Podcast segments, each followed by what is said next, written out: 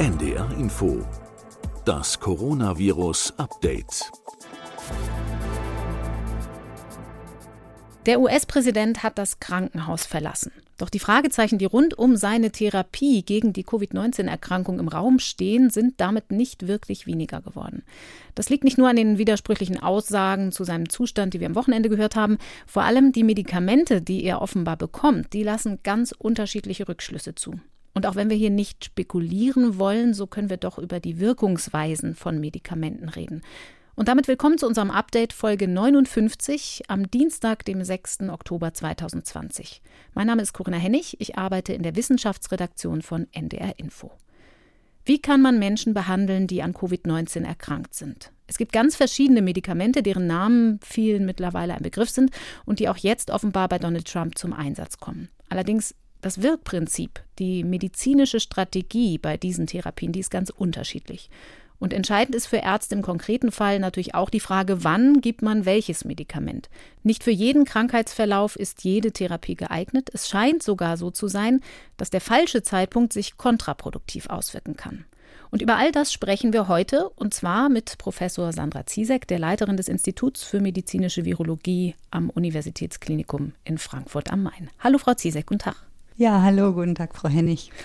Bevor wir in unser heutiges Thema einsteigen, müssen wir aus aktuellem Anlass kurz in eine kleine Seitenstraße einbiegen, ganz kurz nur versprochen. Aber, Frau Ziesek, der Nobelpreis für Medizin geht in diesem Jahr an ein Team aus Virologen. Vor allem aber, er wird verliehen für eine Entdeckung, die ja Voraussetzung für das ist, was Sie normalerweise in Ihrem Forschungsalltag machen. Es geht um die Entdeckung des Hepatitis C-Virus, also der Hauptprotagonist für Sie normalerweise in Nicht-Pandemie-Zeiten in Ihrer Forschung. Haben Sie sich gestern auch ganz persönlich gefreut darüber?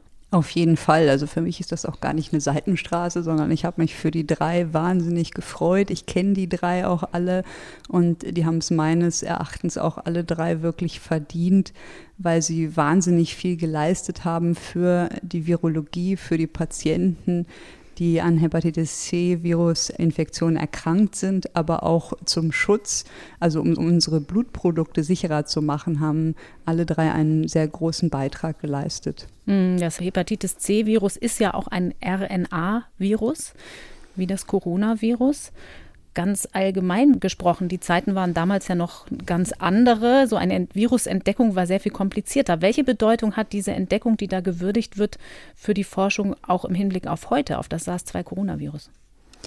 Also erstmal haben Sie recht, es sind beides RNA-Viren und es sind beides auch umhüllte Viren. Also die sind sich gar nicht so unähnlich, wenn man es mit anderen Viren, zum Beispiel den DNA-Viren, vergleichen würde.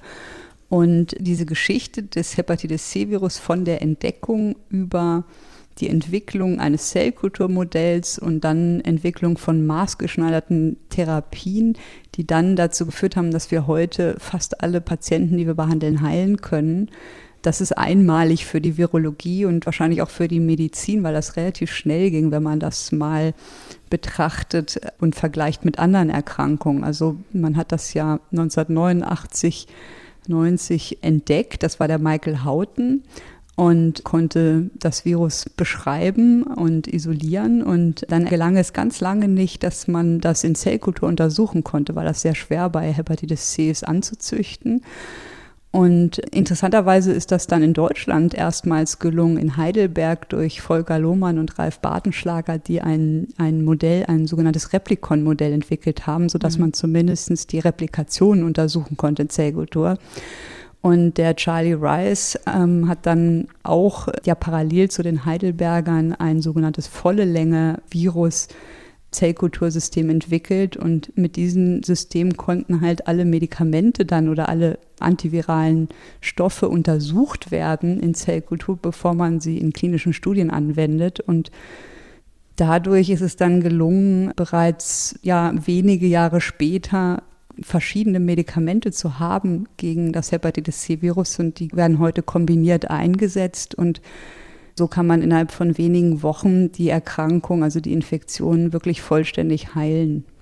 Sie haben da schon eine ganz schöne Brücke gebaut zu unserem heutigen Thema Medikamente. Voraussetzung dafür war eben die Virusentdeckung.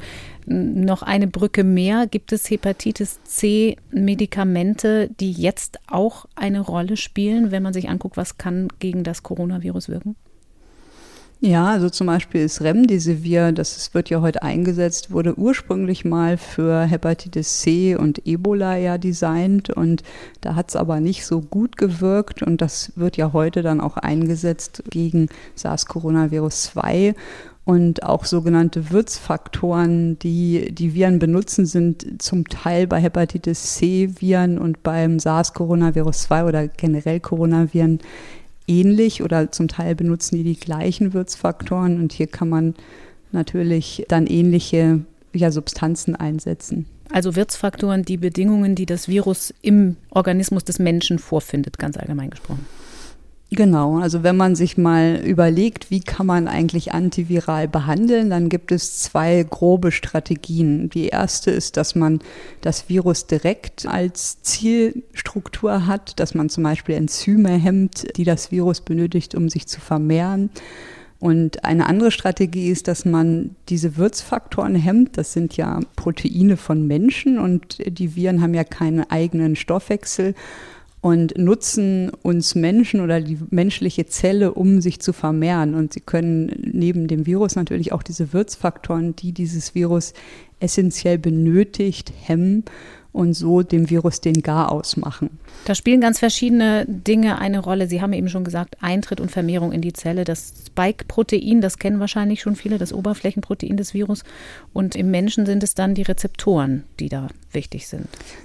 Genau, also so ein Replikationszyklus von SARS-CoV-2 oder von Viren, der läuft immer sehr ähnlich ab. Zunächst muss das Virus in die Zelle gelangen, dazu bindet es an den Rezeptor auf der Zelloberfläche, dann wird es aufgenommen, dann erfolgt die Replikation im Zytoplasma bei SARS-CoV-2. Es wird dann neu zusammengebaut und dann wiederum freigesetzt, um dann wieder neue Zellen infizieren zu können. Und sie können jeden einzelnen Schritt hemmen und dafür speziell Medikamente versuchen zu designen.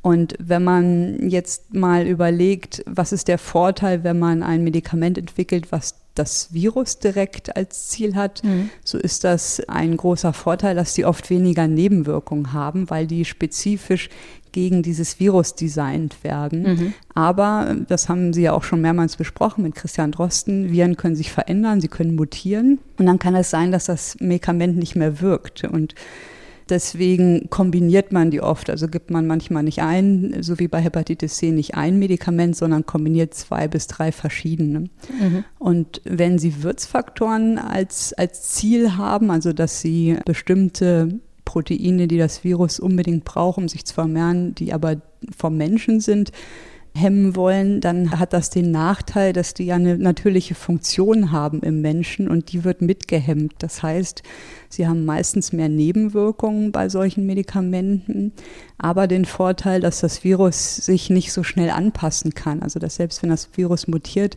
ist es meistens noch auf diesen Wirtsfaktor angewiesen für die Vermehrung. Und deshalb sehen wir hier, wenn wir Wirtsfaktoren hemmen, weniger Resistenzen. Wir wollen da gleich im Einzelnen am Beispiel verschiedener Wirkstoffe auch nochmal eingehen. Es gibt ja aber auch noch eine andere Behandlungsstrategie, die mit dem Krankheitsverlauf zusammenhängt, also das Immunsystem beeinflussen, immunmodulatorische Maßnahmen. Da geht es paradoxerweise bei einem schweren Verlauf ja tatsächlich oft darum, die Immunabwehr zu dämpfen. Genau, das hat was mit dem Verlauf von der SARS-Coronavirus-2-Infektion, also Covid-19 zu tun, dass man, können wir vielleicht später auch noch mal genauer darauf eingehen, dass man verschiedene Stadien hat, während am Anfang die Replikation, also die Vermehrung des Virus eine Rolle spielt, kommt es bei einigen Patienten zu einer Phase der ja, Hyperaktivität des Immunsystems und mhm. die kann man auch mit verschiedenen Medikamenten blocken. Viele von uns haben mittlerweile ja ein bisschen Erfahrung damit gesammelt, dass jeden Tag aufs neue Studien veröffentlicht werden, auch zu Therapiemöglichkeiten. Ich habe mal eine Zahl nachgeguckt. Der Dachverband der Pharmaindustrie sagt, dass gerade mehr als 140 Wirkstoffe gegen Covid-19 untersucht werden. Aber längst nicht alle Hoffnung auf einen Wirkstoff tragen dann über einen längeren Zeitraum. Das sieht man dann auch daran, dass sie in den Erprobungsphasen, die so ein Medikament durchlaufen muss, gar nicht weit kommen. Vielleicht machen wir da auch erstmal noch eine grundsätzliche Erklärung. Es gibt drei Phasen der klinischen Erprobung und vorgeschaltet ist die vorklinische Entwicklung, in der menschliche Probanden noch gar nicht vorkommen. Was genau passiert da in allen diesen Phasen? Also erstmal die präklinische Entwicklung wird häufig in vitro, also in Zellkultur oder in Tieren untersucht. Und hierzu muss man sagen, dass natürlich Substanzen generell im Labor in Zellkulturschale wirken, oft wirken, aber dass das nur ein Teil dann auch wirklich einen Effekt im Tiermodell oder sogar im Menschen hat, weil der Mensch und die Krankheit doch ein bisschen komplexer ist als eine Zelllinie oder, oder eine Petrischale. Mhm. Theoretisch gibt es auch die Möglichkeit, dass Substanzen in vitro, also in der Zellkultur wirken, aber man so hohe Dosen benötigen würde, dass das dann im Menschen toxisch ist. Und das ist natürlich auch etwas, was man rausfinden muss. Und diese Laborexperimente sind zum einen hilfreich, um neue Therapien zu identifizieren aber sie sind nicht sicher genug, um daraus eine klinische Entscheidung zu treffen. Das muss man erstmal sagen. Mhm. Und nun zunächst zur Phase, also vor der klinischen Entwicklung, zur Präklinik. Hier wird, wie gesagt, an verschiedenen Zelllinien untersucht, wie bestimmte Stoffe antiviral wirken können. Im Tiermodell wird auch die Teratogenität, also Missbildung beim Embryo mit untersucht und es gibt so erste Ergebnisse, die dann auf Pharmakokinetik und Pharmakodynamik hinweisen. Also wie ist die Dosis, wie häufig muss man das geben, aber mit der Einschränkung, dass das natürlich oft auf den Menschen gar nicht übertragen mhm. werden kann. Wie ist das mit dem Tiermodell beim SARS-2-Coronavirus? Hat man da eigentlich ein Tiermodell gefunden, das sich so im Krankheitsverlauf und im Ansteckungsverhalten überhaupt dem Menschen relativ nahe bringen lässt? Ja, da gibt es zwei Tiermodelle, die zum Beispiel bei diesen monoklonalen Antikörperstudien verwendet wurden. Das ist zum einen sind das Rhesusaffen, die eine milde Form der Erkrankung zeigen und die so ein bisschen analog sind zu einer leichten Erkrankung beim Menschen. Und dann gibt es die Goldhamster, mhm. die haben deutlich stärkere Symptome und bekommen eine schwere Erkrankung. Und das wird oft analog benutzt für eine schwere Erkrankung beim Menschen. Nach dieser vorklinischen Phase Zellkultur und Tierversuch kommt die Phase 1. Da sind wenige Gesunde erstmal in der Erprobung. Genau, insgesamt schätzt man, dass Phase 1 bis 3 so über zehn Jahre dauern, also bis ein Medikament Marktzulassung erreicht und die Phase 1 dauert ungefähr zwei Jahre. Hier wird das Arzneimittel dann erstmalig am Menschen angewendet in einer kleinen Anzahl, ungefähr 60 bis 80 gesunde Patienten oder Probanden sind ja keine Patienten, mhm. unter ganz kontrollierten Bedingungen und dafür will man dann Daten erheben, wie verträglich ist dieses Arzneimittel, wie ist die Galenik, also wie ist die Aufnahme, die Verteilung und Umwandlung, wie wird es ausgeschieden und wie häufig muss man das eigentlich geben, um gleichmäßige Spiegel zum Beispiel zu erhalten. Mhm. Und dann kommt die Phase 2, da kommen die Kranken ins Spiel? Genau, in Phase 2, da schätzt man so ungefähr anderthalb Jahre, da wird das Arzneimittel dann bei einer begrenzten Anzahl von Patienten verabreicht, so ungefähr 100 bis 500. Und dabei wird die optimale Dosis definiert, aber auch nach Wirksamkeit und Verträglichkeit und nach Nebenwirkungen geschaut und die klinische Toxizität ermittelt. Und vielleicht kann man hier jetzt schon mal erwähnen, es gibt ja auch Medikamente, die sogenannten Repurposing Drugs. Das mhm. heißt, Medikamente, die schon für eine andere Indikation zugelassen sind zum Beispiel oder in der klinischen Entwicklung waren. Und wenn man jetzt zum Beispiel ein zugelassenes Medikament für eine andere Indikation einsetzen möchte, dann muss man nicht bei Phase 1 anfangen, sondern man kann die Phasen überspringen und direkt bei Phase 2b anfangen, also bei der Wirksamkeit und bei der Sicherheit. Und das verkürzt natürlich das Zulassungsverfahren um viele, viele Jahre. Das ist ja besonders in diesen Zeiten in der Pandemie ein entscheidender Faktor, weil man sonst gar nicht schnell genug Medikamente bekommen könnte. Da kommen wir auch noch drauf, dass es da eben um bereits zugelassene zum Teil auch geht. In der dritten Phase, der Phase 3, da haben wir wahrscheinlich schon gar nicht mehr so viele Medikamente, die bis dahin kommen, wo es dann um viele Kranke geht. Also wenn man mal überlegt, wie viele Substanzen schaffen es wirklich zur Zulassung, so geht man davon aus, dass man 5000 bis 10.000 Substanzen in klinischen äh, Phasen untersuchen muss, bevor ein Medikament neu zugelassen werden kann. Das zeigt mal die Relation. Und das sind auch wahnsinnige Kosten. Also man geht davon aus, dass das 300 Millionen bis eine Milliarde kostet, um ein Medikament zur Marktzulassung zu bringen. Und mhm. in Phase 3 Das ist so die sogenannte therapeutische Bestätigung. Hier werden Tausende bis Zehntausende Patienten eingeschlossen. Es sind große angelegte Studien. Und hier geht es auch um Wirksamkeit und Sicherheit. Diese Studien werden dann für die Einreichung des Arzneimittels verwendet bei den regulatorischen Behörden, um eine Zulassung zu bekommen.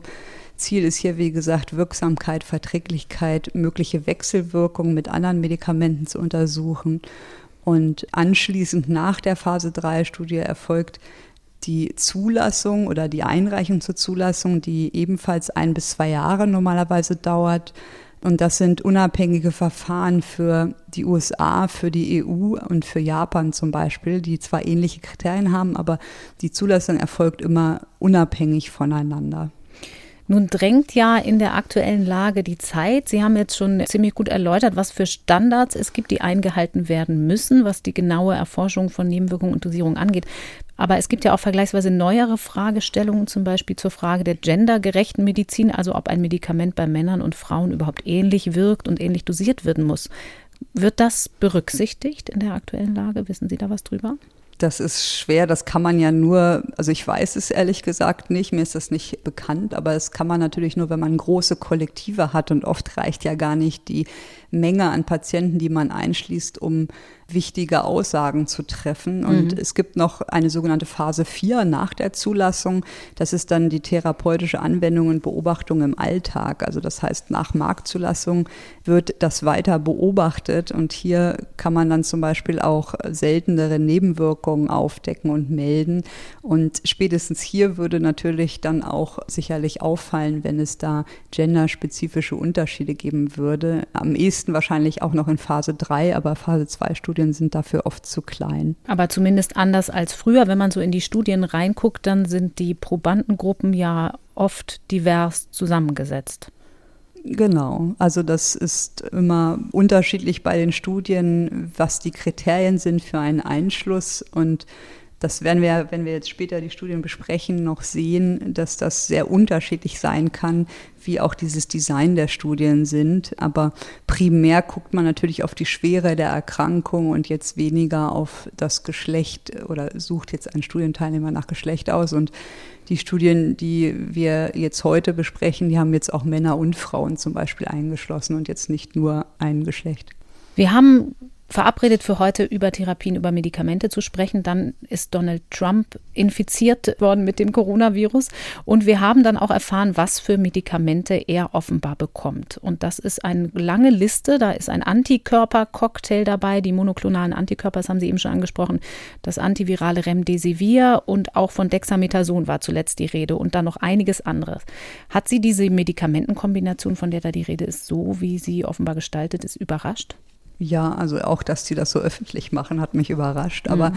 wenn man jetzt erstmal an Strategien zur Therapie von SARS-Coronavirus 2 denkt, muss man sagen, es gibt bisher noch keine Heilung für Covid-19. Also selbst die bisher vielversprechendsten Behandlungen helfen nur bestimmten Patientengruppen und die müssen noch durch weitere Studien validiert werden. Und zum Beispiel hat die FDA, das ist ja die amerikanische Zulassungsbehörde, bisher keine Behandlung speziell für das Coronavirus vollständig lizenziert. Das heißt, es gibt eine Genehmigung für den Notfall. Das haben ja einige Medikamente erhalten. Aber die Wirksamkeit muss weiterhin in groß angelegten, randomisierten Studien noch nachgewiesen werden. Und wenn man sich jetzt mal Trump als Beispiel anguckt, ist der ja 74 Jahre alt, er ist männlich, er hat Übergewicht, also BMI wird mit 30 angegeben. Er hatte Symptome laut diesen Interviews, die Ärzte gegeben haben.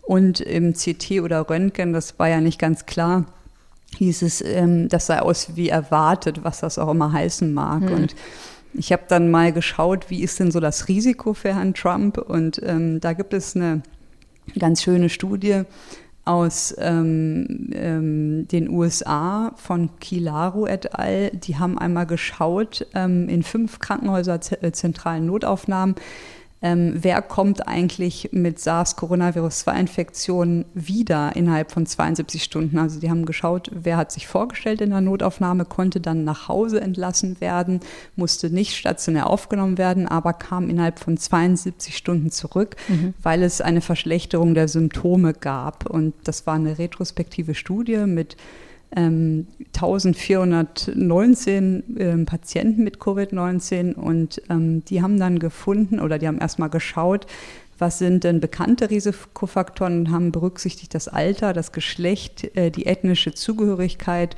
dann andere Erkrankungen wie Bluthochdruck, Diabetes, Übergewicht. Ähm, sie haben die radiologischen Befunde mit berücksichtigt, haben geschaut, ob der Patient Fieber hatte oder eine Hypoxie, also Sauerstoffsättigung unter 95 Prozent, mhm. oder ob er Tachykard war, also einen schnellen Herzschlag hatte. Und von diesen 1419 Patienten kamen immerhin 122 zurück innerhalb von 72 Stunden und 66 mussten stationär aufgenommen werden, was ungefähr 5 Prozent entspricht. Und ein Risikofaktor, den sie ähm, identifizieren konnten, war das Alter über 60. Also Menschen, die über 60 waren, hatten ein ungefähr viermal höheres Risiko, dass sie stationär aufgenommen werden mussten als Menschen unter 40 Jahre. Und weitere Faktoren waren, wenn sie initial beim ersten Besuch Fieber hatten oder das Röntgenbild schon auffällig war oder die Sauerstoffsättigung unter 95 Prozent. Und ähm, das sind alles so Hinweise auf eine schwere Erkrankung. Und so wie ich das gehört und verstanden habe, hatte Herr Trump das ja alles. Also er ist über 60, er hatte Fieber ähm, und er hatte zeitweise eine reduzierte Sauerstoffsättigung und wahrscheinlich auch Auffälligkeiten in der Bildgebung. Und er befindet Dann, sich jetzt zu dem Zeitpunkt, wo wir das aufnehmen, noch in der ersten Krankheitswoche. Ja, wahrscheinlich. Also, wahrscheinlich. Das ist mir nicht so ganz klar geworden, in welcher, an welchem Tag der Erkrankung er sich wirklich befindet. Das wird ja auch viel spekuliert, aber laut den Angaben, äh, die gemacht wurden, ist er in der ersten Krankheitswoche, genau. Und ähm, so weitere Risikofaktoren aus der Studie war halt Bluthochdruck, Übergewicht und ähm, damit meinten die dann, könnte man vielleicht ein Risikostratifizierungstool schaffen, wer ein Risiko hat, wiederzukommen. Auf jeden Fall war Herr Trump eigentlich bei allen Risikofaktoren dabei.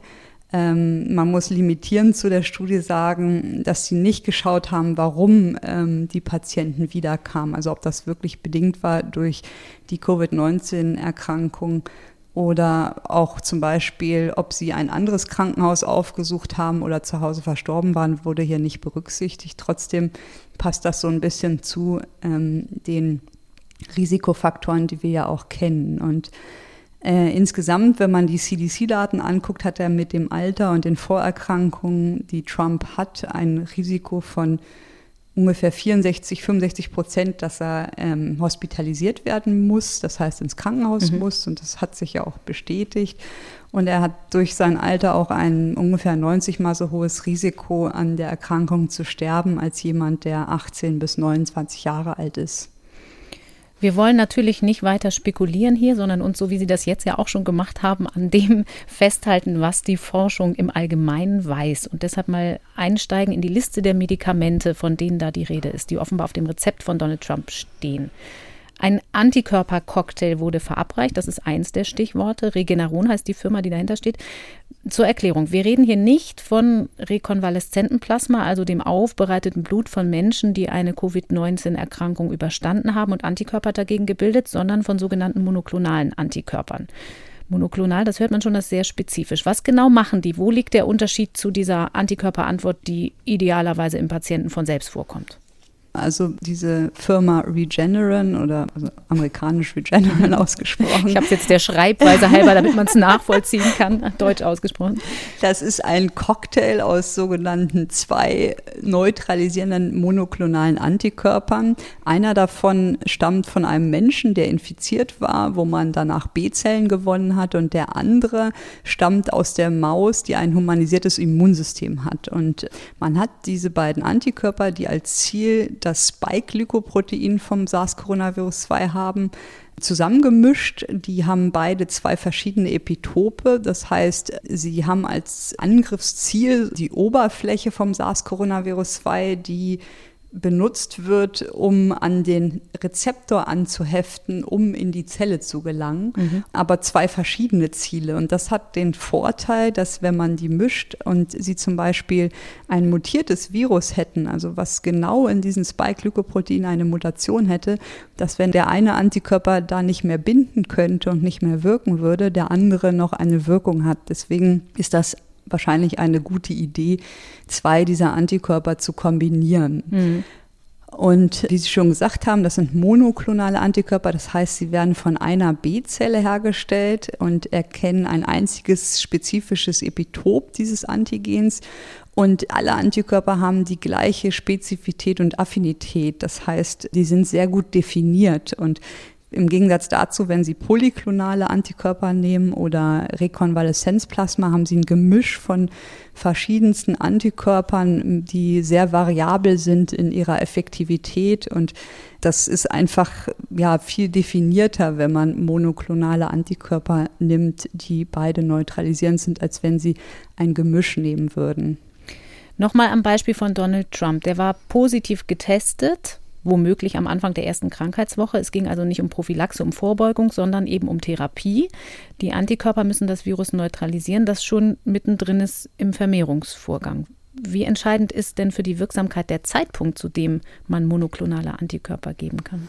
Das ist eine sehr gute Frage. Antikörper wirken ja eigentlich wie eine passive Immunisierung. Das heißt, man gibt dem Patienten die zum Schutz oder zur Prophylaxe einer Erkrankung. Die werden auch parenteral gegeben oder subkutan. Das heißt, die können Sie nicht als Tablette nehmen, sondern Sie müssen sie spritzen in die Vene oder unter die Haut. Und bei diesem Produkt von Regeneron, da gibt es ja einige Daten in Tieren, die sowohl die Gabe vor einer Infektion untersucht haben als Prophylaxe, als auch die Antikörpergabe nach der Infektion untersucht haben als sogenannte Therapie. Und in den Tierstudien erfolgte die Gabe des Antikörpers einen Tag nach der Infektion, also sehr, sehr früh. Mhm. Und die haben das in diesen beiden Tiermodellen untersucht, also in dem Affenmodell, was eine milde Erkrankung hat, und im Goldhamstermodell, was deutlich stärkere Symptome hat und haben dann geschaut, was passiert, wenn ich das vor einer Infektion gebe, was passiert, wenn man das direkt nach einer Infektion gibt, also innerhalb von einem Tag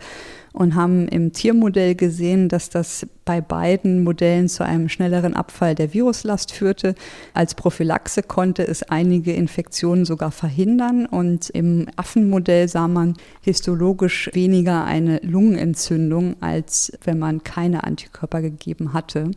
Bei den Hamsterdaten, die ich gesehen habe, da fehlen mir so ein bisschen einige Daten, die nicht in der Studie sind. Also die haben keine Daten zur Histologie der Lunge beigelegt.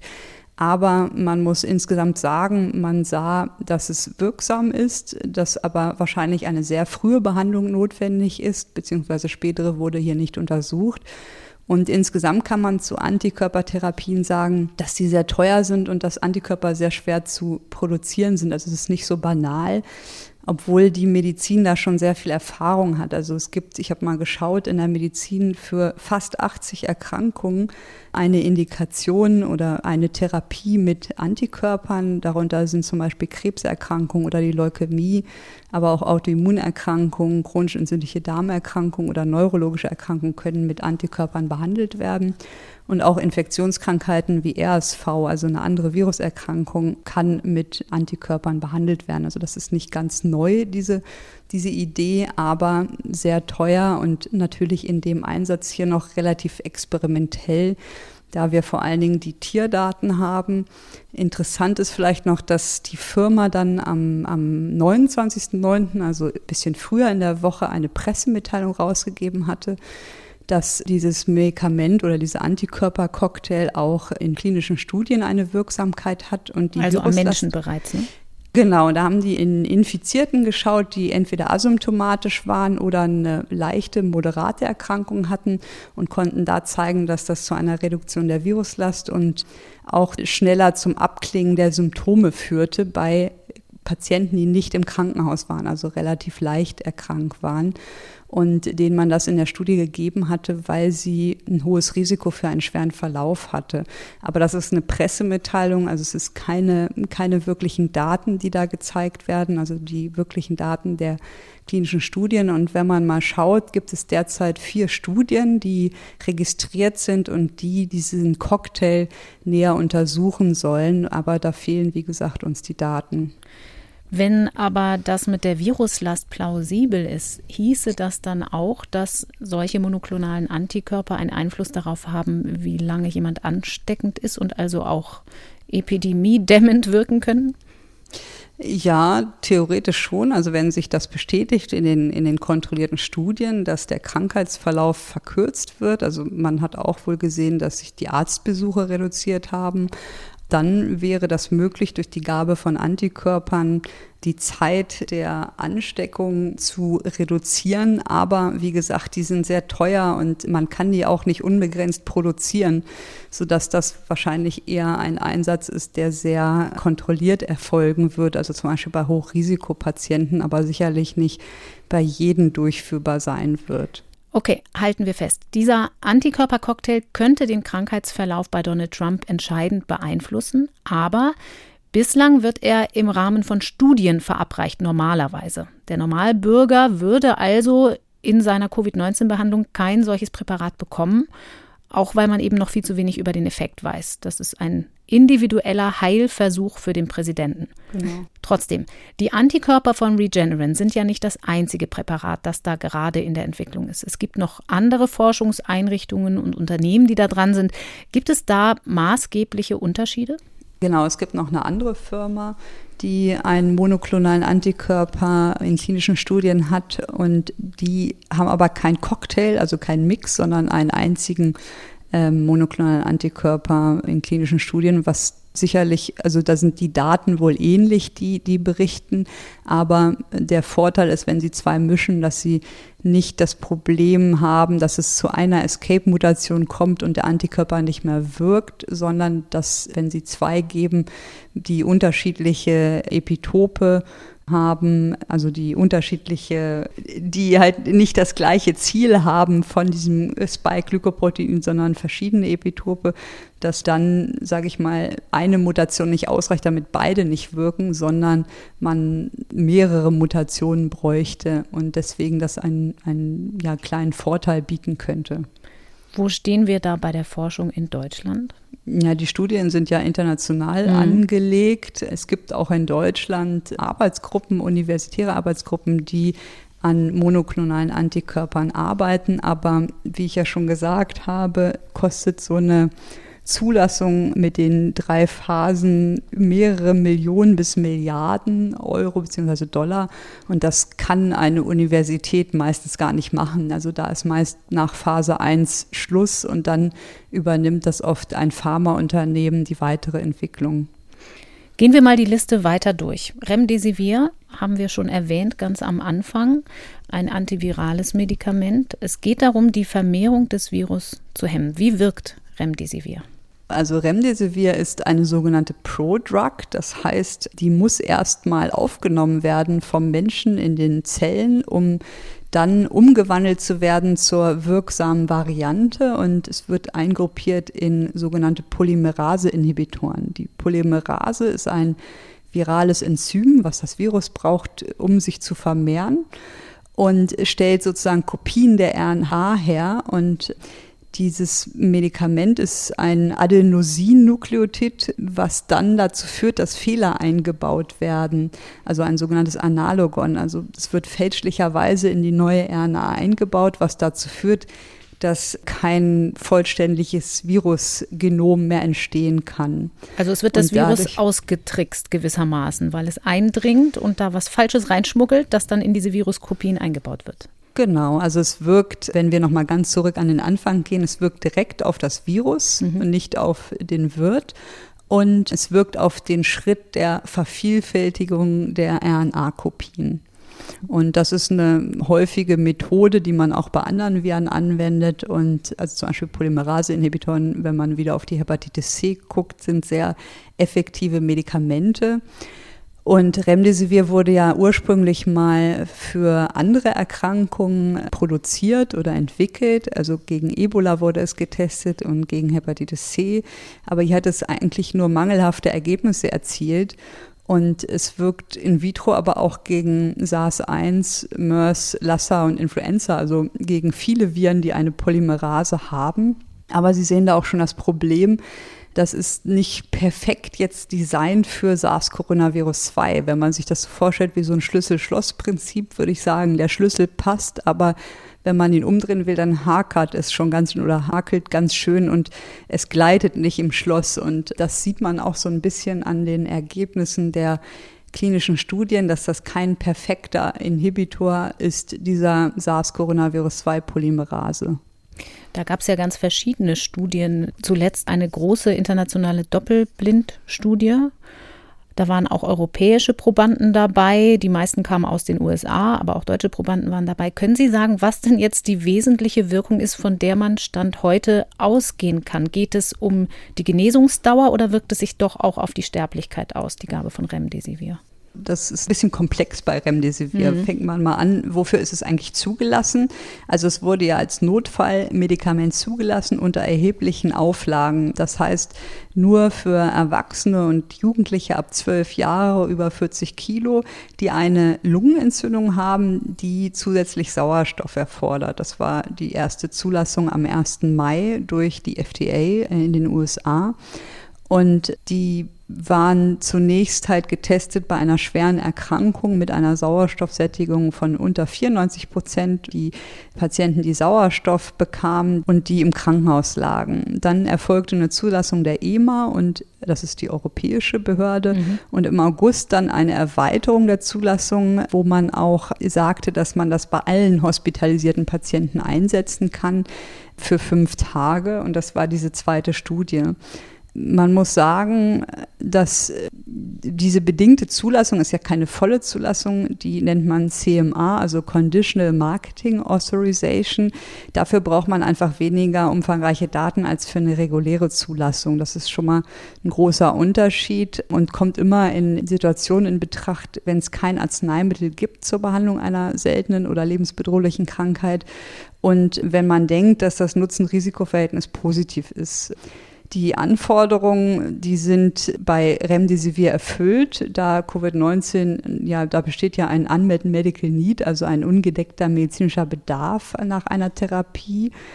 Und deswegen hat man das zugelassen, obwohl es nur unvollständige klinische Daten gibt für ganz bestimmte Indikationen und weil es sich um eine Bedrohung der öffentlichen Gesundheit handelt. Und diese ja, bedingte Zulassung ist aber nicht auf Dauer, sondern die wird jährlich neu bewertet und die Firma muss halt weitere Daten vorlegen um eine vollständige Zulassung zu bekommen oder auch diese eingeschränkte Zulassung weiter aufrechterhalten zu können. Und man geht davon aus, dass die klinischen Studien bis Dezember 2020 alle vorliegen müssen, den mhm. Behörden und dann auch veröffentlicht sind. Und die erste Studie, das war ja so eine Vorauswertung im Mai 2020 im New England Journal, die die vorläufigen Daten zu Remdesivir veröffentlicht haben. Und da waren 60 Studienzentren beteiligt. Daran sieht man mal, wie kompliziert das ist. Also, dass das nicht eine Single-Center-Studie ist, wo nur ein einziges Krankenhaus teilnimmt, sondern 60 verschiedene und über 1000 Patienten. Mhm. Und die waren alle schwer erkrankt, sage ich mal. Also waren hospitalisiert und hatten genaue Kriterien, um eingeschlossen zu werden. Und hier hat man gesehen, dass die Erholungszeit der Patienten, die da hospitalisiert waren und Remdesivir erhalten haben, sich von 15 auf 11 Tage verkürzt hat, was für den Laien immer nicht viel klingt, aber was schon wichtig ist für den Verlauf, wenn die Erkrankung verkürzt werden kann durch ein Medikament, weil es einfach auch natürlich für den Patienten individuell wichtig ist, aber auch für das Gesundheitssystem wichtig ist, wenn sich zum Beispiel die Beatmungsdauer verkürzt oder mhm. auch die, die intensivmedizinische Versorgung deutlich verkürzt werden kann. Das heißt aber, der medizinische Nutzen aus dieser ersten Studie deutet ja darauf hin, dass es bei schwerem Verlauf tatsächlich einen Nutzen in der Genesungsdauer hat. Aber was ist denn mit einem moderaten Verlauf? Es gibt ja weitere Studien, jetzt eine Phase 3-Studie, die im August veröffentlicht wurde zum Beispiel. Genau, da hat man eine moderate Erkrankung untersucht und während in der ersten Studie die Patienten eine Sauerstoffsättigung von unter 94 Prozent haben mussten, um teilzunehmen, waren in der zweiten Studie Patienten auch eingeschlossen, die Infiltrate der Lunge hatten, also ein auffälliges Röntgen oder CT, aber die nicht so eine starke Sauerstoffsättigungseinschränkung haben mussten. Also die durften auch über 94 Prozent haben. Und diese Studie erfolgte ebenfalls in drei Kontinenten, also Nordamerika, Europa, Asien. Und hier hat man verglichen, was bringt es, wenn die Patienten zehn Tage Remdesivir bekommen versus fünf Tage Remdesivir versus Standard of Care. Also kein Remdesivir und nur das, was in dem Krankenhaus der Standard ist. Und hier hat man dann geguckt, wie ist der klinische Zustand an Tag 11, also nach den zehn Tagen, und hat den klinischen Zustand in verschiedene Stufen eingeteilt, von gestorben bis ist entlassen und hat gesehen, dass vor allen Dingen die Gruppe, die fünf Tage Remdesivir bekommen haben, die beste Zustandsverbesserung hatte. Und was ein bisschen auffällig an der Studie ist, dass die Gruppe mit zehn Tagen Remdesivir die hatten keinen statistischen Unterschied zur Standard of Care Gruppe, obwohl mhm. man ja denken würde, viel hilft viel oder lange hilft mehr. Man muss sagen, dass die auch nur im Schnitt sechs Tage das Remdesivir bekommen haben, weil es dann beendet wurde aus verschiedenen Gründen. Und die Daten sind nicht so richtig überzeugend. Also man sieht einen, einen Effekt nach fünf Tagen, aber es ist kein großer Effekt auf die Mortalität zu sehen und es ist unklar, warum diese Fünf-Tage-Gruppe besser abgeschnitten hat als zum Beispiel die Gruppe, die zehn Tage Remdesivir bekommen hat. Und dann denke ich mal, ist das auch so ein bisschen, dass man geschaut hat, okay, wie stark sind die Nebenwirkungen dieses Medikament, mhm. ähm, wie sicher ist es und hat es dann trotzdem zum Beispiel bei Herrn Trump eingesetzt. Und die Nebenwirkungen, die es halt gibt, sind, wie gesagt, da es ja als Ziel das Virus hat, also die Polymerase des Virus, sind bisher eher Übelkeit und Kopfschmerzen oder das Kalium kann mal abfallen. Aber sind jetzt nicht sehr schwere Nebenwirkungen beobachtet worden. Also die waren eher, sage ich mal, auch moderat, wobei man das natürlich nicht unterschätzen kann, weil das nicht viele Patienten waren, die das bekommen haben. Und es gibt jetzt auch schon deutliche Einschränkungen, dass zum Beispiel Patienten, die was mit der Leber haben, also Leberwerterhöhung haben, das Medikament nicht bekommen dürfen. Und es gibt auch mögliche Hinweise auf Nierenschaden durch das Medikament, der gerade überprüft wird. Und schließlich gab es auch in den Studien Beobachtungen, dass es zu sogenannten anaphylaktischen Reaktionen kommen kann durch die Infusion. Also Remdesivir ist ja auch keine Tablette, sondern muss intravenös gegeben werden. Und deshalb ist diese Studie, die musste leider abgebrochen werden. Deswegen sind vielleicht die Ergebnisse auch nicht ganz so klar, weil als dann die erste Studie zeigte, dass es einen Benefit gibt, dann werden Studien manchmal unterbrochen, weil man sagt, das ist nicht mehr ethisch, die weiterzuführen. Was weiß man denn bei Remdesivir mittlerweile über den Zeitpunkt, wann es verabreicht werden muss? Da war am Anfang ja viel die Rede davon, man muss es früh geben. Aber gerade wenn es für schwere Verläufe ist, ist das natürlich ein bisschen schwierig, diesen Zeitpunkt zu finden. Genau, das ist auch eine Kritik dieser ersten Studie aus dem New England Journal. Da waren ja die Patienten, die Remdesivir bekommen haben, die waren eher schwerer krank, also im Krankenhaus mit eingeschränkter Sauerstoffsättigung und die waren im Schnitt 58,9 Jahre alt, also nicht so alt wie der typische Patient, der auf Intensivstationen bei uns liegt. Und die Symptome bestanden im Median neun Tage. Das ist ja wahnsinnig spät, muss mhm. man sagen. Also dann sind die in der zweiten Krankheitswoche mindestens. Und man geht eher davon aus, dass ein antivirales Medikament natürlich früh eingesetzt werden sollte, also möglichst in der ersten Woche, um zu wirken.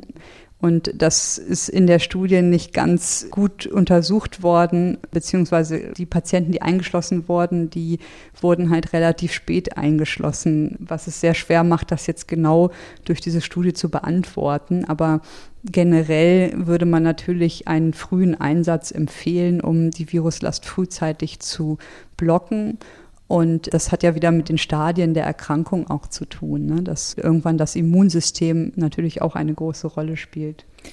Stichwort Stadien der Erkrankung und Zeitpunkt. Ein Präparat, zurück zur Liste von Donald Trump, von dem zunächst nicht die Rede war, ist das Steroid Dexamethason Kurze Zeit später hieß es dann aber doch, dass man es ihm verschrieben hat. Das ist ein Entzündungshemmer, der im Fall des Coronavirus aber normalerweise für schwere Fälle und in einem späten Stadium der Erkrankung vorgesehen ist, oder?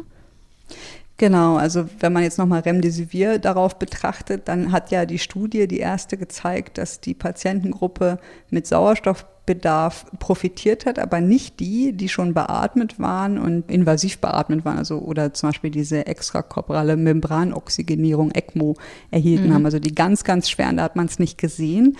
Aber hier kommt dann das Dexamethason ins Spiel. Das ist ja ein ja, wie man im Alltag sagt, ein Cortison, also ein Steroid und mhm. das bremst das Immunsystem. Und die Idee ist, dass man das vor allen Dingen im späten Verlauf einsetzt, vor allen Dingen aber auch bei den schweren Fällen, die beatmet sind. Und es gilt heute als die erste Wahl bei schweren Fällen von Covid-19. Und hier gibt es ja eine ganz schöne Studie, die auch im New England Journal of Medicine publiziert wurde. Das sind die Daten oder die vorläufigen Daten der Recovery Trial. Also die Studien haben immer Namen und hier hat man zwar über 2000 Patienten Dexamethason gegeben und über 4000 Patienten wieder den Standard of Care und hat dann verglichen nach 28 Tagen, wie viele Patienten sind verstorben in der einen und der anderen Gruppe.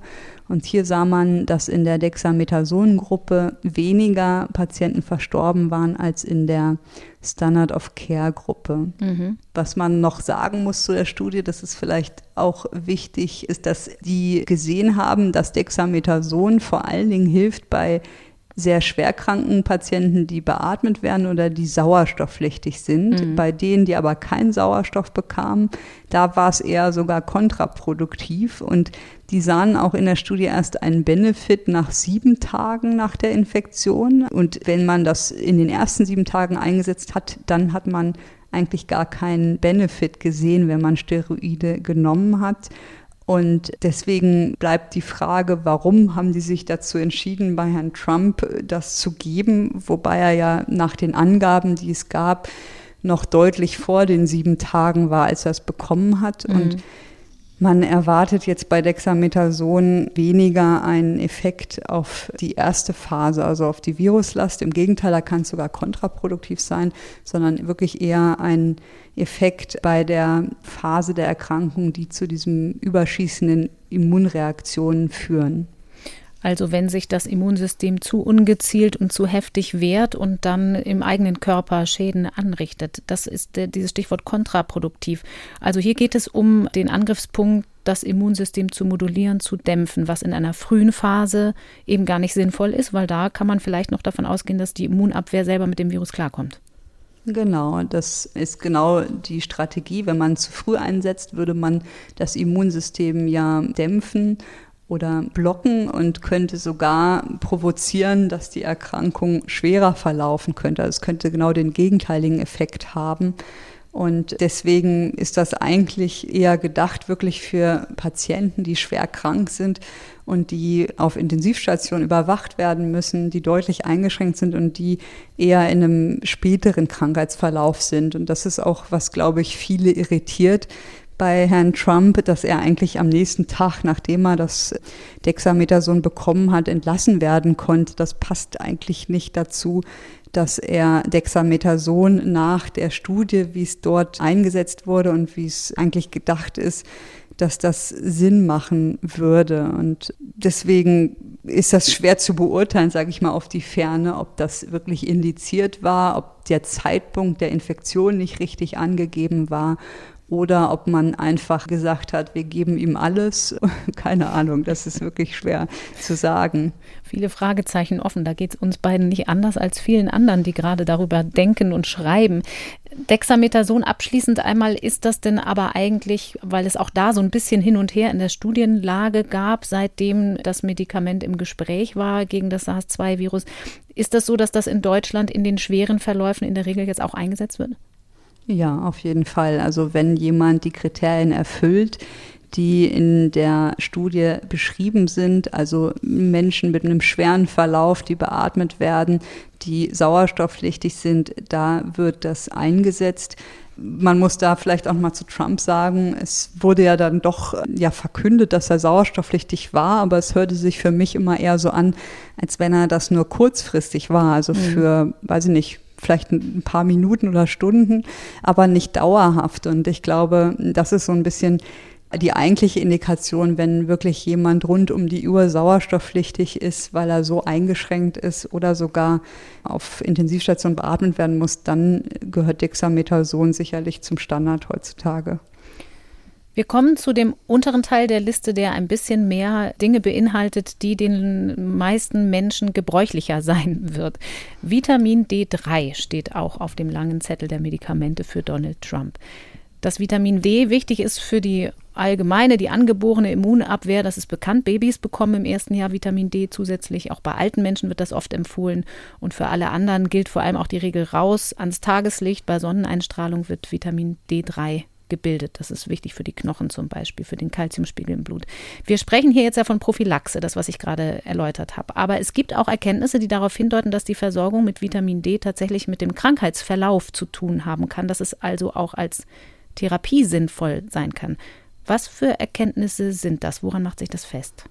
Vielleicht kann man einmal kurz erzählen, was sind eigentlich Vitamine? Vitamine sind ja organische Verbindungen, die der Stoffwechsel von uns unbedingt benötigt und eigentlich zugeführt werden müssen, also die wir mit der Nahrung aufnehmen müssen, weil wir sie nicht selber herstellen können. Und die einzige Ausnahme ist Vitamin D3, mhm. was ja wir selber bilden können in der Haut durch den Einfluss von UV-Licht, UVB-Licht. Und das funktioniert in bestimmten Situationen nicht mehr so gut und deswegen ist natürlich auch wichtig, dass man Vitamin D über die Nahrung zuführt. Ein mhm. Risiko für einen Mangel haben generell Menschen, die sich selten im Freien aufhalten, was Sie ja gerade gesagt haben, gut draußen sein ist gut, und die immobil sind, also so zum Beispiel chronisch kranke oder pflegebedürftige Personen in Pflegeheimen, die sich viel drinnen aufhalten, vielleicht auch nicht mehr so ausgewogen essen können die haben häufiger einen Mangel und außerdem kommt noch dazu, dass mit dem Alter, mit dem Anstieg des Alters die Eigenproduktion von Vitamin D abnimmt. Umso wichtiger ist es, dass man das dann durch eine gute Ernährung auffangen kann. Und Risikogruppen sind zum Beispiel Menschen mit chronischen Magen-Darm- oder Leber- oder Nierenerkrankungen oder auch bestimmte Medikamente, die man einnimmt und die mit dem Vitamin D-Stoffwechsel konkurrieren können. Also das sind Risikopatienten. Und gleichzeitig ist aber Vitamin D ein sogenanntes fettlösliches Vitamin. Also es gibt Wasser- und fettlösliche Vitamine. Und das Wichtige ist, dass die fettlöslichen Vitamine im Körper gespeichert werden können, während wasserlösliche das nicht können und ausgeschieden werden. Deswegen gibt es auf der anderen Seite nicht nur einen Mangel, sondern man kann auch eine Überdosis haben. Mhm. Das heißt eine Vergiftung, also Intoxikation von Vitamin D. Das passiert nicht durchs Essen, also wenn man viel Vitamin D essen würde oder durch die Eigenproduktion der Haus, sondern wenn man durch Nahrungsergänzungsmittel zu viel Vitamin D zuführt. Und das wiederum, also Vitamin D ist wichtig für den Kalziumspiegel im Körper, für Knochenaufbau und eine Überdosis kann dann wiederum dazu führen, dass es ja zu Schäden kommt, zum Beispiel zu Nierenschäden oder Herzrhythmusstörungen. Deswegen muss man auch ein bisschen aufpassen, weil man oft die Frage bekommt, soll ich jetzt Vitamin D einnehmen? Mhm. Zusammenfassend muss man da sagen, wenn sie sich normal ernähren, gesund sind, jung sind und sich draußen auch bewegen, wie Sie es gesagt haben, dann ist das meistens ausreichend, die Vitamin D-Produktion. Wenn Sie aber zu der Gruppe gehören, die älter sind, sich wenig im Freien aufhalten oder immobil sind, dann kann es sein, dass wirklich ein Vitamin D-Mangel vorliegt und dann kann es auch sinnvoll sein, das durch, ja, durch Medikamente oder durch Gabe von Vitamin D auszugleichen. Aber da sollte man immer mit seinem Hausarzt einmal drüber sprechen und nicht selber anfangen, hochdosiert Vitamin D einzunehmen, weil das, wie gesagt, zu einer Überdosis auch führen kann. Und man kann ja diesen Vitamin D-Spiegel auch messen.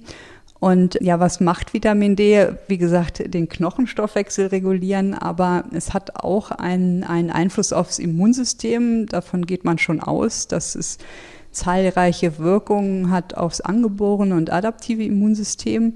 Und es gibt auch ein paar Studien, wo sich viele Menschen darauf stützen, dass man durch Vitamin D akute Atemwegsinfektionen verhindern kann, also sich davor schützen kann. Mhm.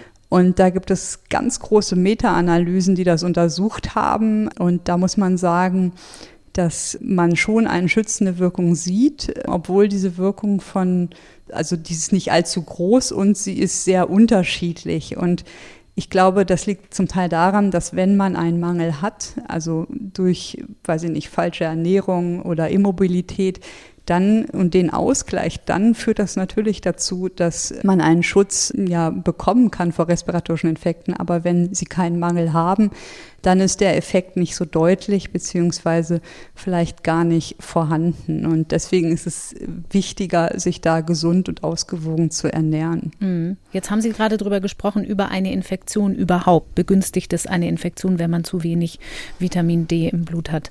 Was ist mit dem Krankheitsverlauf? Auch da gibt es doch Erkenntnisse, dass Vitamin D auch in der Therapie sinnvoll sein kann.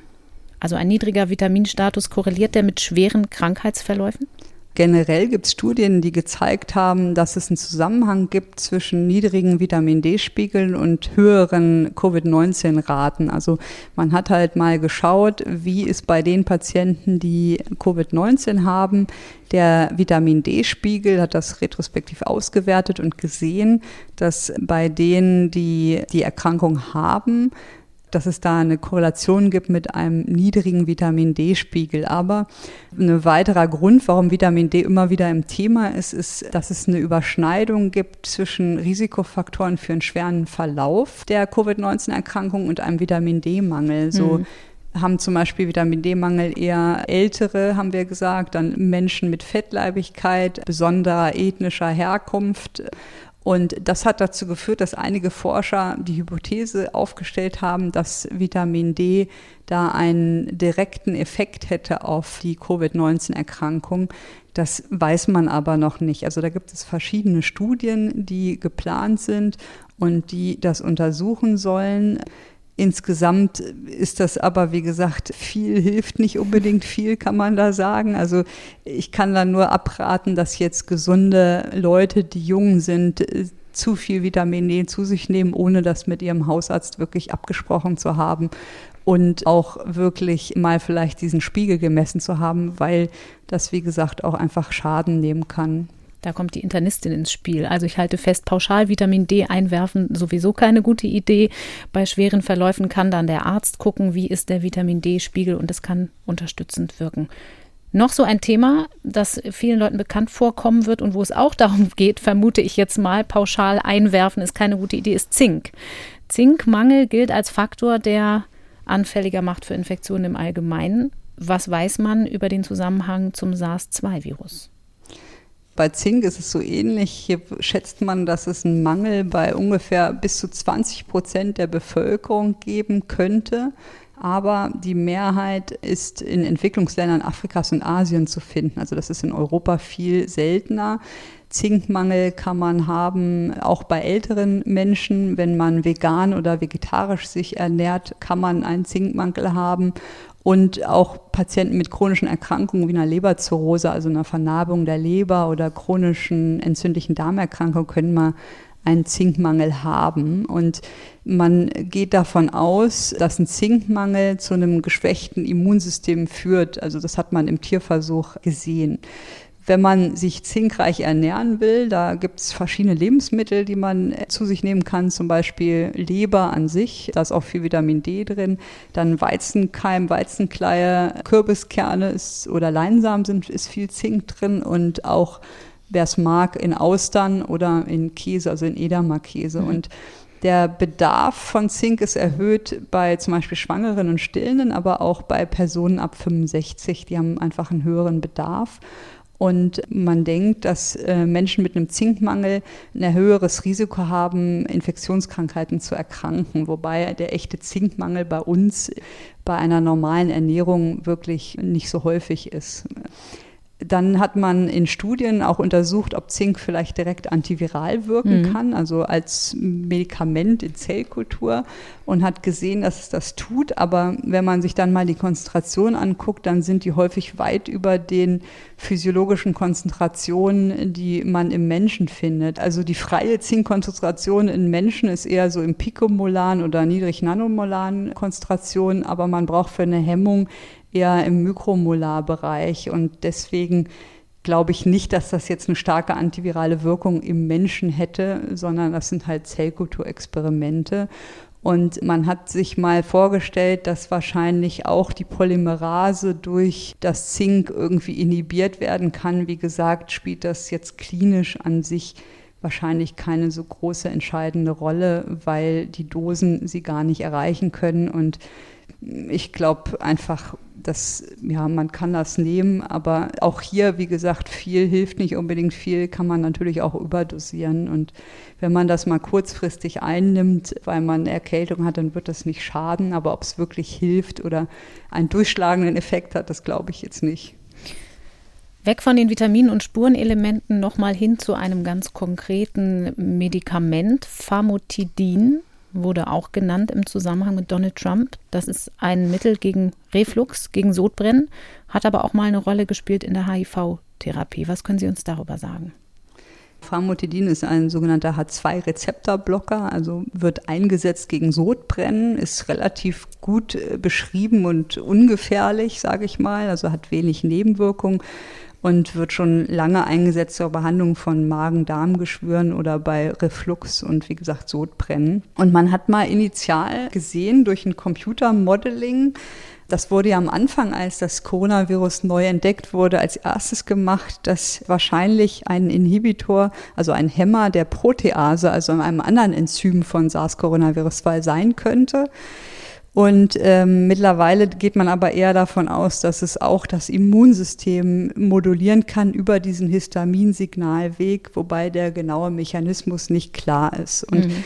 es gibt ein paar Studien, die an Fallbeispielen geschaut haben, was passiert, wenn Patienten mit Covid-19 dieses Medikament bekommen. Also es sind wirklich keine kontrollierten Studien, die da veröffentlicht sind, sondern eher eine Sammlung von Fallbeispielen.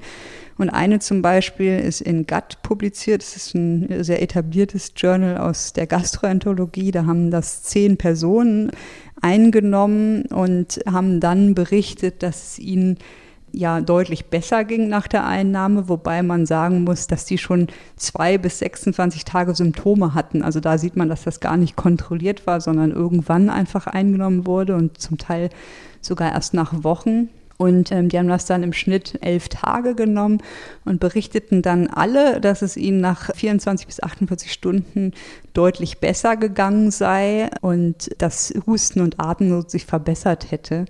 Und das ist echt schwer zu beurteilen in solchen Studien, also was ja eher Fallbeschreibungen sind, weil hier natürlich auch möglicherweise ein Placebo-Effekt eine Rolle mhm. spielen kann durch die telefonische Betreuung und die Nachfragen fühlen sich nicht besser. Und wie gesagt, das kann nur eine wirklich kontrollierte Studie klären, die auch mehr Patienten als zehn einschließt, ob das wirklich einen Nutzen hat.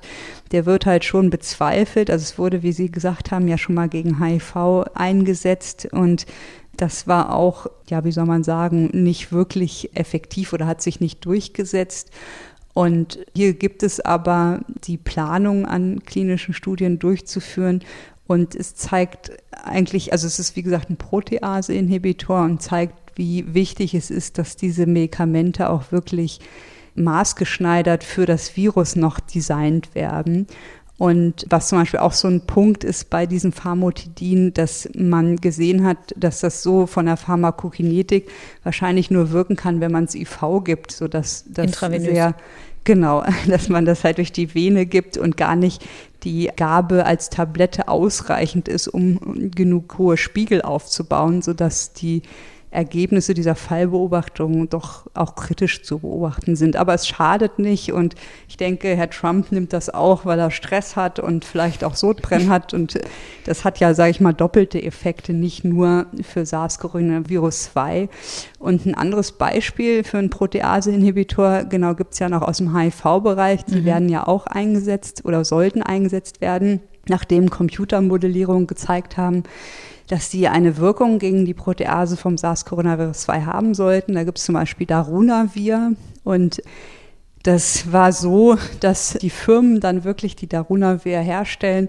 ja viele Studien vorgeschlagen wurde am Anfang der Pandemie und man aber noch gar keine Daten in Zellkultur hatten, sondern nur diese Computermodelle. Und da haben wir ja zum Teil auch uns beteiligt und haben dann gezeigt, dass zum Beispiel gerade Darunavir in einem Zellkultursystem gar keine Wirkung hatte.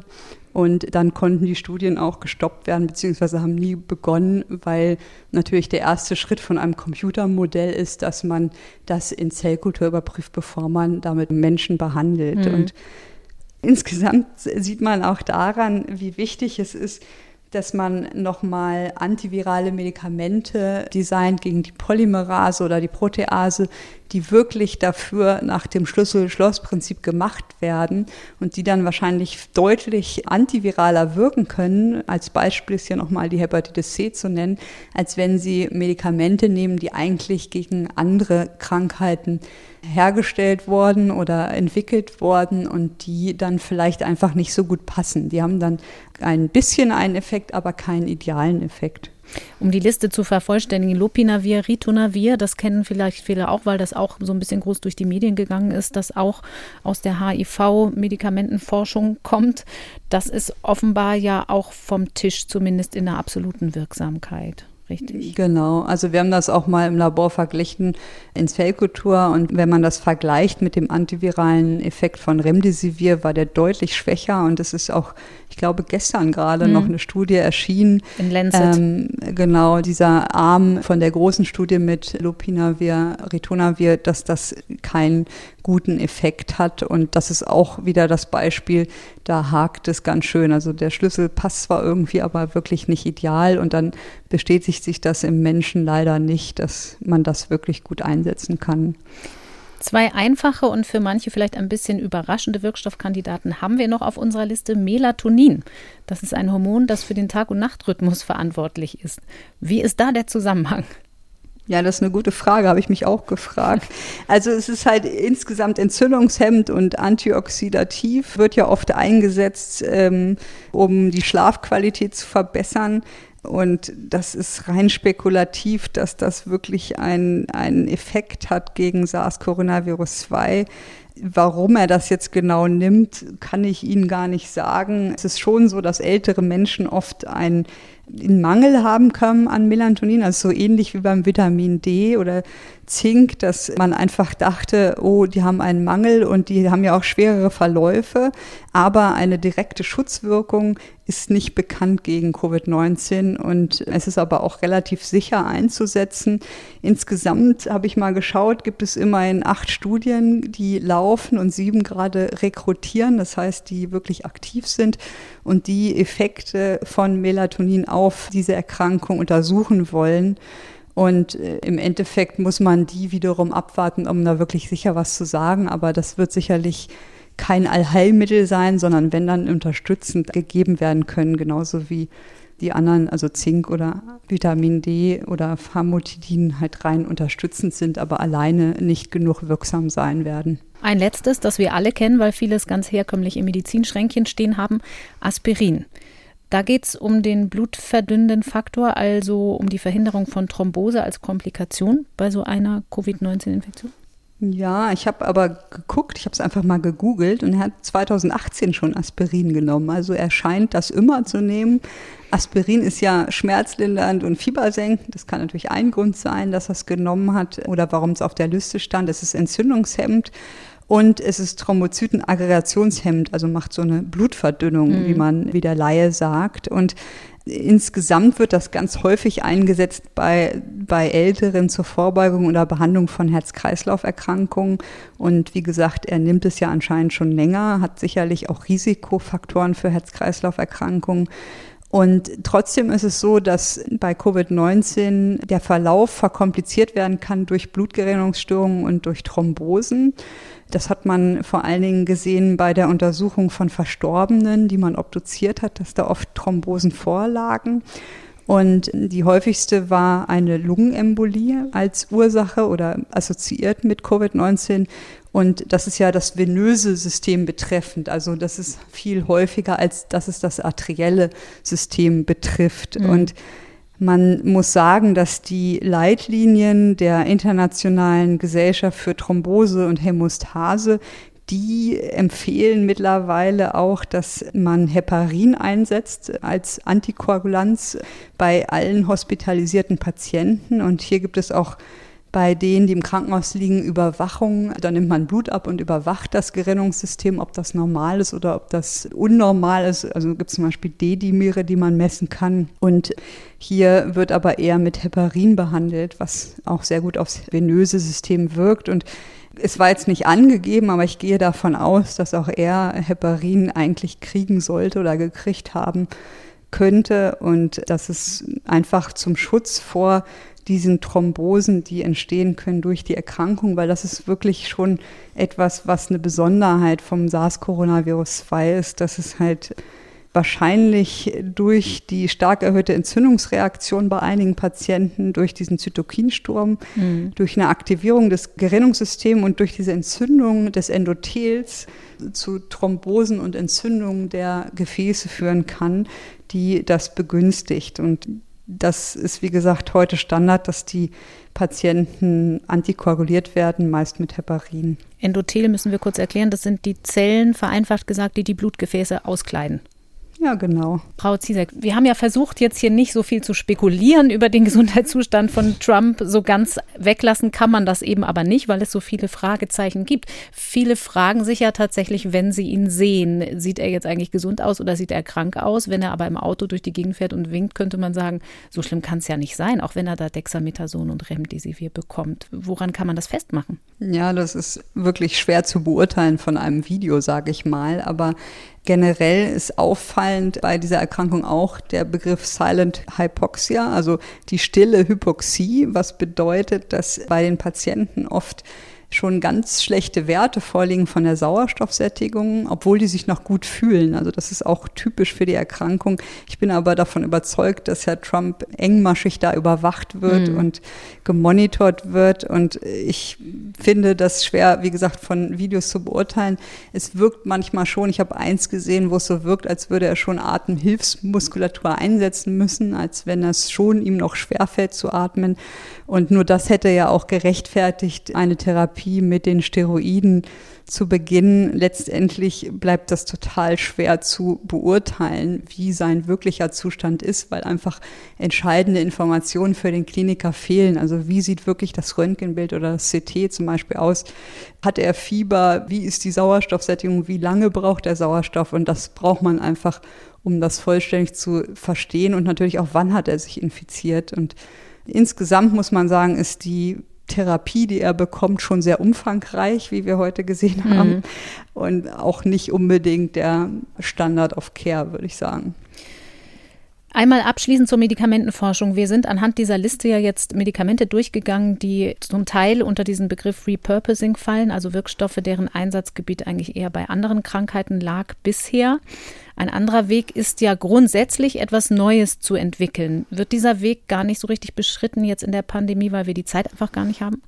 Doch, auf jeden Fall. Das läuft alles parallel. Es gibt große Forschungsprojekte, die sich damit beschäftigen. Da sind wir auch an einem großen Forschungsprojekt beteiligt, mhm. was weltweit läuft und suchen wirklich da mit sogenannten Libraries. Das sind ja so von kleinen Molekülen, die es irgendwo gibt und die irgendwo isoliert wurden, sucht man erstmal im Labor durch ein Screening von Zellkultur nach Substanzen, die antiviral wirken können und die noch nie vorher eingesetzt werden. Aber wie gesagt, das dauert einfach viele Jahre, aber das wird alles natürlich parallel verfolgt. Und zumal das Virus ja in irgendeiner Form vermutlich bleiben wird, wie wir gelernt haben, wird das wahrscheinlich noch eine Rolle spielen.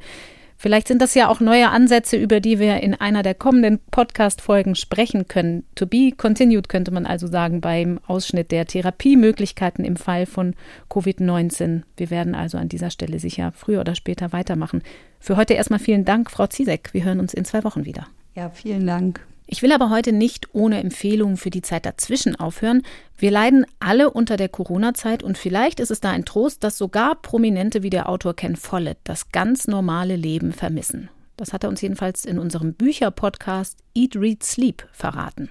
I'm at my country house, which is about 30 miles north of London in a village called Nebworth. This is where my wife Barbara and I are isolating. My working day is pretty much the same as it has always been. I sit here in this chair, in this library, with a keyboard in front of me, and I write all day. Of course, in the evening, everything is different, and I really do miss social life. I love the theatre. I love to go to restaurants. You know, I think the restaurant is probably the greatest invention of the human race. you sit down with your friends, talking to your friends and people bring you bottles of wine and plates of food. It's wonderful. I love restaurants. Most important for me, some of my family live in the United States, and of course, I can't see them. And I don't know when I will be able to. And that's what I miss the most. That's the biggest problem for me. And so I'm really looking forward to the time when we have a vaccine and uh, we can all see our friends and family again. Also auch der Autor Ken Follett wartet sehnsüchtig auf den Impfstoff, wie wir alle. Das ganze Interview in der aktuellen Folge unseres NDR Info Bücher Podcasts Eat, Read, Sleep. Abrufbar zum Beispiel in der ARD Audiothek. Und dort findet sich auch unser Wissenschaftspodcast Synapsen. Da geht es zum Beispiel um Unfallforschung und die Frage, warum die Sache mit dem Tempolimit auf Autobahnen wissenschaftlich gesehen gar nicht so einfach ist. Bleibt mir noch, mich für die Mitarbeit an diesem Podcast zu bedanken bei Katharina Marenholz und Nele Rössler, für die Technik bei Sabine Suhr. Und am kommenden Dienstag wird meine Kollegin Anja Martini mich vertreten. Sie ist dann hier zu hören im Gespräch mit Christian Drosten. Ich bin in der darauffolgenden Woche wieder hier. Mein Name ist Corinna Hennig. Ich sage danke fürs Zuhören. Bis in zwei Wochen. Das Coronavirus Update. Ein Podcast von NDR Info.